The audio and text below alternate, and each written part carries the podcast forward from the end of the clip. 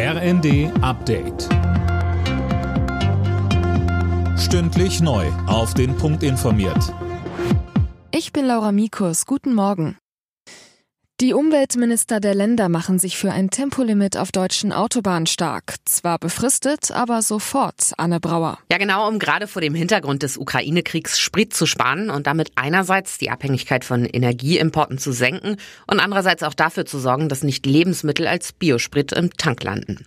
Bayern und NRW haben zwar zu Protokoll gegeben, dass sie so ein Tempolimit nicht für besonders wirkungsvoll halten. Letztlich wurde der Beschluss aber einstimmig gefasst. Die Länder machen also Druck auf die Ampel im Bund die FDP sperrt sich bisher gegen ein Tempolimit.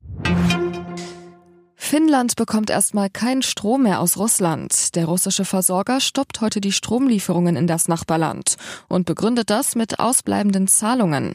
Erst am Donnerstag aber hatte die finnische Regierung erklärt, das Land wolle wegen des Ukraine-Kriegs einen Antrag auf eine NATO-Mitgliedschaft stellen. Kreml-Sprecher Peskov sagte daraufhin, Russland würde das definitiv als Bedrohung ansehen.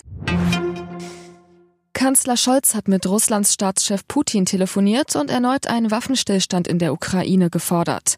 Bei Twitter stellte Scholz außerdem klar, dass Putins Behauptung, in Kiew herrschten Nazis, falsch sei.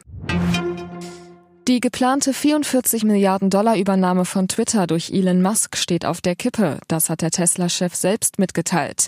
Er will demnach zunächst mehr Infos, wie hoch der Anteil von Fake-Accounts bei Twitter ist, bevor er sich für einen möglichen Kauf entscheidet. Alle Nachrichten auf rnd.de